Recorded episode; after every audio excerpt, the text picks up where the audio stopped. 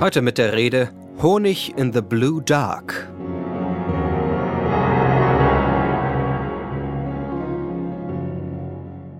Ich bin es leid, begründen zu müssen, warum alle, die so fliegen und summen wie Bienen, als gleiche behandelt werden wollen.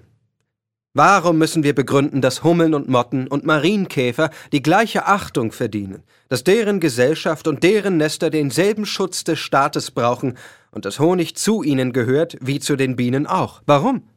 Hummeln dürfen als Bestäuber und Befruchter Blumen befliegen. Sie dürfen als gelb gestreifte Flugkünstler die Kinder menschlicher Paare in Angst und Schrecken versetzen, als Opfer oder als Kollateralschaden sich um die kümmern, die Nachhilfe oder Orientierung im Naturschutz brauchen.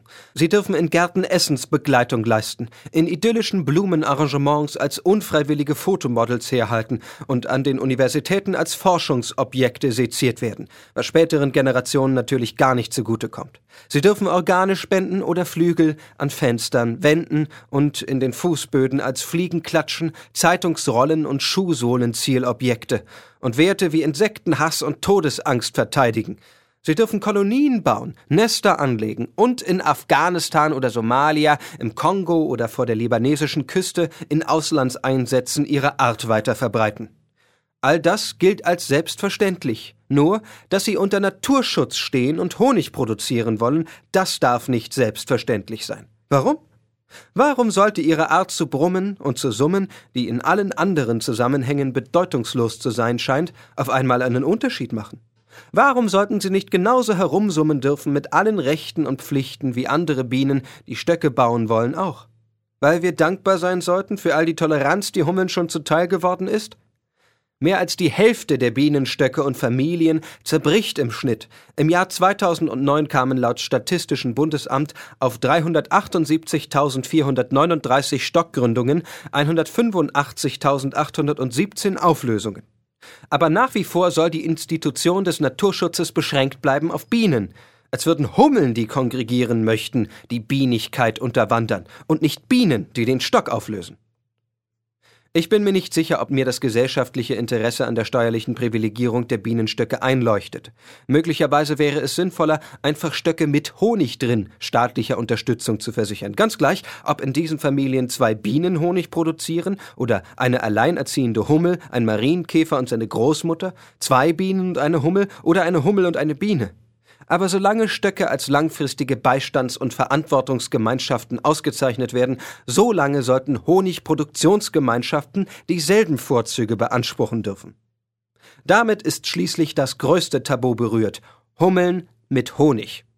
Nach wie vor ist es in Deutschland anders als in Andorra, Argentinien, Belgien, Dänemark, Großbritannien, Irland, Island, den Niederlanden, in Norwegen, Schweden, Spanien und Südafrika Hummeln und Marienkäfern nicht gestattet, gemeinsam fremden Honig zu produzieren.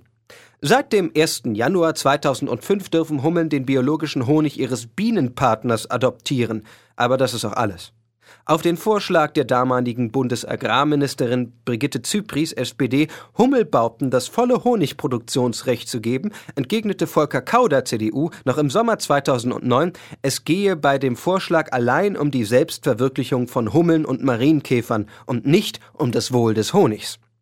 Wie lange müssen wir noch warten, bis sich das ändert?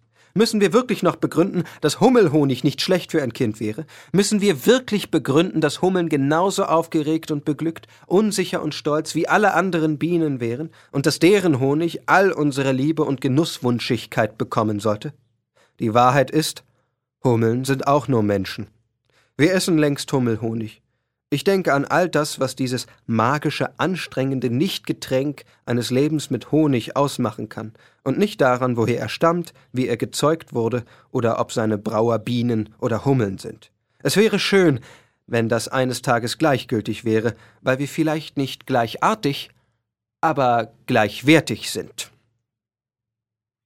Das war die Rede Honig in the Blue Dark aus dem Buch Literatur von Roman Rehor.